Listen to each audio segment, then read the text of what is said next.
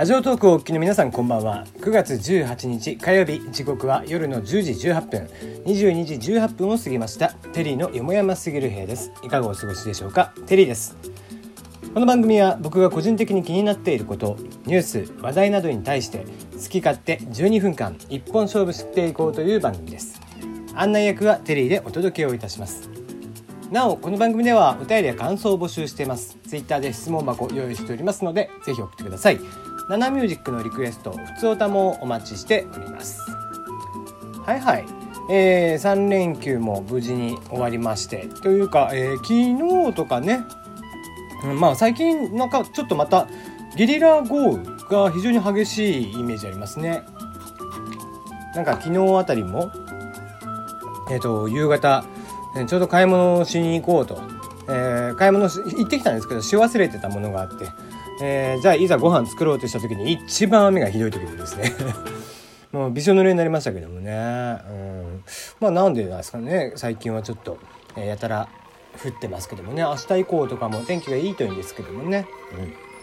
こう天気が悪いとねお洗濯がなんせしづらいんでね、うん、出しっぱっていうわけにもいかないですしねはい、えー、まあ皆さんもねちょっと寒くなっても来てますので、えー、雨濡れて風邪ひかないようにしていただければなと思いますけども。はい、えー、昨日はナナミュージックをやっていました、えー、ちょっと懐かしいのばっかりですね、えー、牧原紀之さんでどんな時もどんな時も。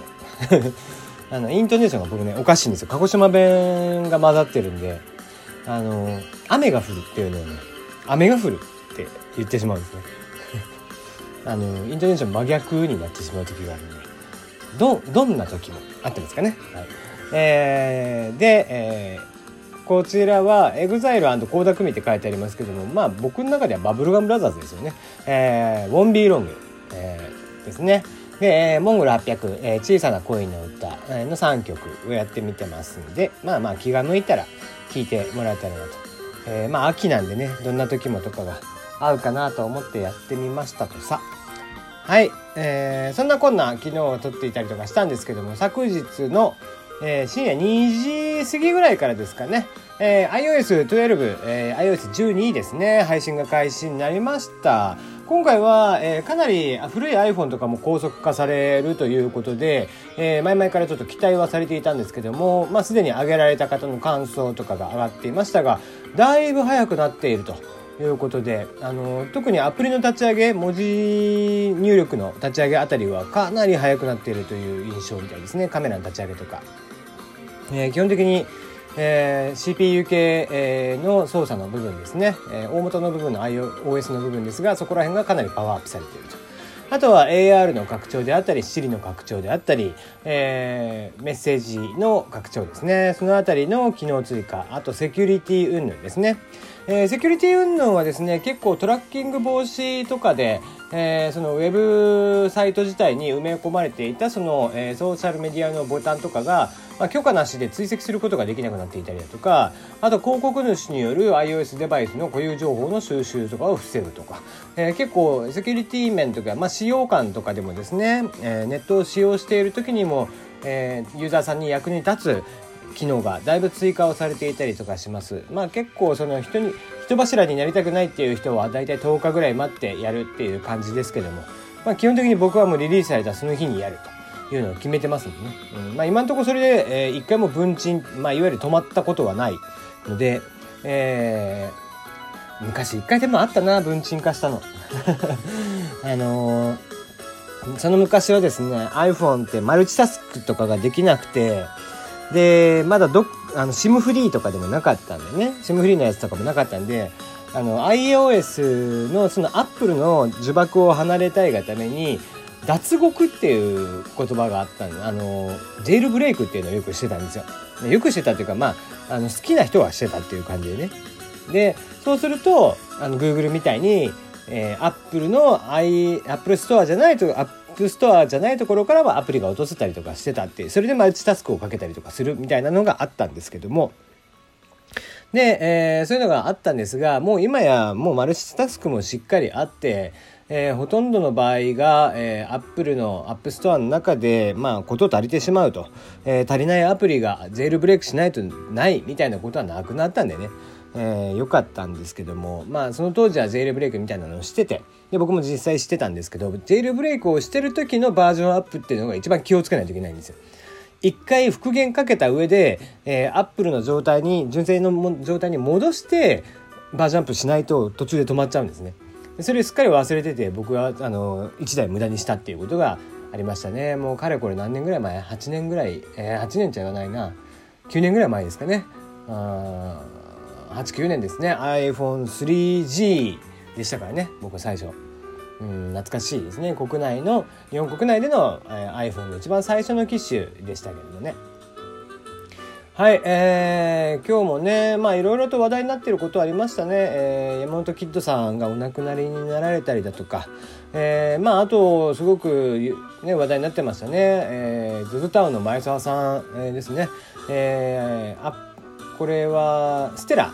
イーロン・マスクさんですね、えー、が、まあ、スペース X という、えー、宇宙船の今、えー、開発をしているんですけども、まあ、初の乗客ということで、えー、ZOZO タウンを運営するスタートデイ、えー、スタートトゥデイの前澤さんが全ての座席を買い切ったということでうんまあそうっていう感じなんですけどね。僕なんかすごい話題にはなってましたけども、うん、まあなんだろうな。こういうこう大きいその、まあでかいことするのが好きな人だなっていう印象ではありますよね。うんそうですね。まあだからっていう感じがしちゃうんですよね僕としては。うん、あんまりなんかすごいみんなすげえすげえみたいになってましたけども、うん、まあ何がすごいのかっていうのは僕にはよくわからないという感じですね。はいはい。えー、まあいつもの通りっていう感じです。前澤さんの大きな、えー、無駄遣いと、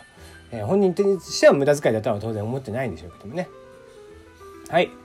えー、Google プレイ、えー、ちょっと購入ポイントの仕方が変わるということで Google プレイ、えー、ポイントプログラムの導入を開始するそうです。アプリ購入でポイントの付与ゲーム内アイテムとの交換もなど。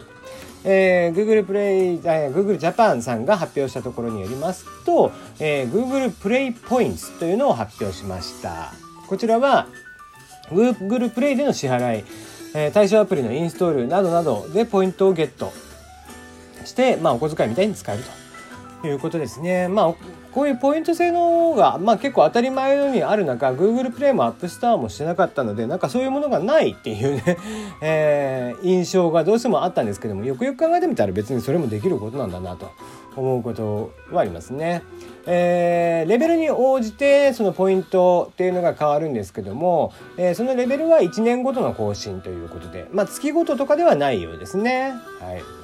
まあ月ごとにした方が良いような気がしますけどもね。ちょっとなんか1年単位だと、うん、課金を促すという、えー、感じ。モチベーションにはつながらないような気がしますけど、まあ、あくまでおまけ的にこれによってやりたいとかってあの売り上げを上げたいとかっていうことではないっていうことなんですかね。うん。はい、えー、ここまでが IT 系ですね。じゃあエンタメに行きましょうか、えー、出揃いましたね、えー、今年秋、10月スタートのアニメになりますけども、えー、アニメ一覧ということで今回も10月から50本以上、えー、ということで始まります。とまあもうすでにね9月から「えー、仮面ライダー GO」とか始まってますんでね。で、えー、そこら辺も含めたものが、えー、こちらえー、ギガ人さんに集まってましたね。えー、個人的に気になっているのはダブルデッカーという、えー、ダブルデッカーダグキリルという作品。え、こちらはですね、えーと、タイガーバニーですね。え、まあ、キャラクターデザインを桂正和さんがやっているという、えー、ウィングマンとか、えー、ビデオガール、アイズあたりをやっていた、あと、ゼットマンですかね。あたりを書いていた、えー、桂正和さん、えー、もうね女の子のお尻を描かせたら天下一品という、えー、彼ですけども、えー、あの人がサンライズ制作のもので、えー、キャラクターデザインをしているということでタイガーバタイガーバニーのまあ続編みたいなのかと言われたら全く違う作品ではあるんですが今回は、え、監督は7つの大罪であったりエルドライブ、え、とかを担当されていた方です。で、えー、私立構成脚本に関してはワンパンマンとかを書いている方ということで、えー、まあまあなメンツが揃っているなという印象、えー、先行放送がもうすでにありまして、えーと、先行放送を見たんですけども、まあ、結構面白かったと思います面白くなりそうな予感はしてます。えー、まあもちろん脚本次第というところではございますが、えー、オリジナル作品なんでね是非ちょっと面白く進めていただきたいなと思っております。やっぱり原作ありきの作品っていうよりはオリジナルの作品が僕はどこまでいけるのかかなという印象がありますね。うん。あとは、まあ、ジョジョが始まったりとか、ワンパンマンも今回10月でしたっけ？えー、ライトノベル系だと有名どころで言うと転生したらスライムだったけんこちらはうちの娘とかも好きなんじゃないかったっけな。うんえー、結構人気のライトノベルですよねこれも。はい。えー、あと何でしたっけね。えっとよよ。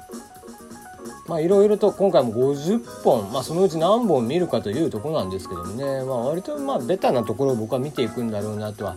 思ってますがね「進撃の巨人」がなんか2クールという噂がありますけどもこれ本当なんですかね実際のところ、え知ってる方いたら教えてください。えーとアニメアニメアニメ。誰が見たかったんだっけな？あもう出てこねえな。数がとにかく多すぎて。紹介ページも長え長え。もうちょっとねやっぱアニメ増やしすぎだよね。うんこれ制作会社大変よ。ああとはとあるが始まりますね。とある魔術のインデックス3えー、あとソードアートオンラインも続編が始まるのかな、えー、日の丸相撲とか、えー、結構いろんな作品が今回は、えー、目白押しとなっております。年末にかけて、えー、冬寒くなる時期ではありますがお家でまったりアニメを見るというのもいかがではないでしょうか。ということで。